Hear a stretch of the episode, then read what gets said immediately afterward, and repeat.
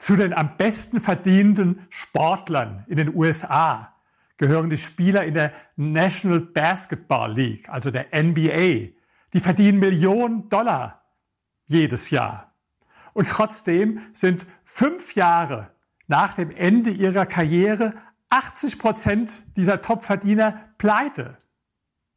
Oder nehmen Sie das Beispiel von dem deutschen Tennisspieler Boris Becker. Der hat im Laufe seiner Karriere 100 Millionen verdient, sagt man mindestens, man weiß es nicht genau, habe auch schon mal 200 Millionen gelesen, aber heute ist praktisch nichts mehr übrig. Und das sind keine Ausnahmen. Da gibt es jede Menge Beispiele, auch von Lottogewinnern. Googeln Sie mal Lottogewinner und alles wieder verloren.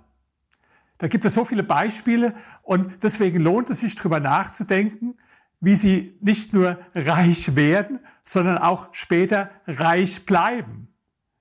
Jetzt schaltet vielleicht der eine oder andere schon ab, weil er sagt, das ist doch ein Luxusproblem. Damit befasse ich mich später mal, wenn ich reich bin. Damit muss ich mich jetzt noch gar nicht befassen, weil ich bin ja noch dabei, überhaupt mein Vermögen erstmal aufzubauen. Falsch, ganz falsch.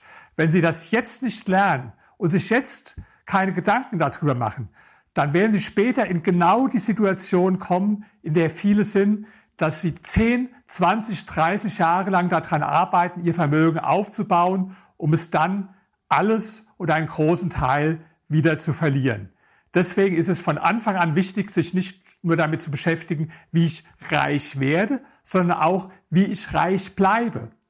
Und da ist ganz wichtig, dass die Merkmale vom Reich werden und vom Reich bleiben ganz unterschiedlich sind. Reich werden, ist vor allen Dingen eine Frage des Unternehmertums, wo sie auch durchaus hohe Risiken eingehen. Wer reich werden will, muss sich fokussieren auf ganz wenige Dinge, am besten sein eigenes Unternehmen, das er aufbaut, was seine Kernkompetenz ist.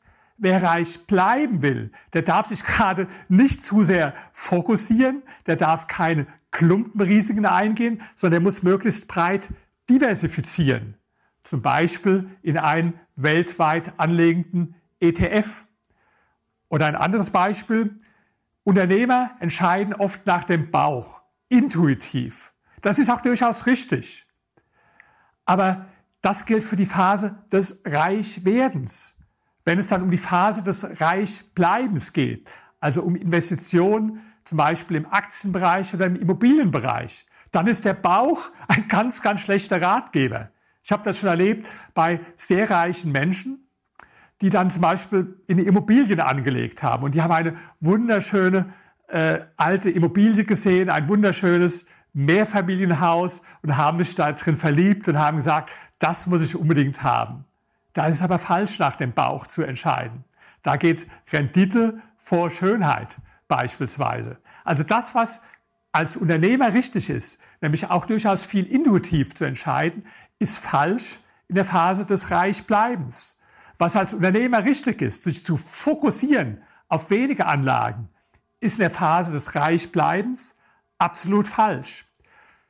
Deswegen beginnen Sie schon heute, auch wenn Sie erst in der Phase des Vermögensaufbaus sind, sich mit den Gesetzen des Reichwerdens zu beschäftigen. Und auch derjenige natürlich, der schon reich geworden ist, der steht vor besonderen Herausforderungen. Diese Menschen überschätzen sich oft. Sie denken, ich verstehe ganz viel vom Geld. Beweis ist ja, dass ich so viel Geld habe. Falsch. Ich kenne einen Milliardär, der ist reich geworden mit einer tollen Geschäftsidee. Der hat heute mehrere Milliarden Euro. Aber heißt es was, dass er was von Geldanlagen versteht? Nein, er versteht was von dem speziellen Geschäftsbereich, wo er seine Firma aufgebaut hat. Aber das heißt doch nicht, dass er generell etwas von Finanzen und von Geld versteht. Das können Sie so jemandem natürlich schwer beibringen. Die werden nur müde lächeln und sagen, guck dir mein Konto an, dann siehst du ja, dass ich was vom Geld verstehe. Das heißt, auch für diese Menschen, die schon vermögend geworden sind, ist es ganz wichtig, bescheiden zu sein, zu lernen und zu verstehen, dass die Einstellungen und die Haltungen, die sie reich gemacht haben, nicht die gleichen sind, die wichtig sind, damit sie auch hinterher reich bleiben.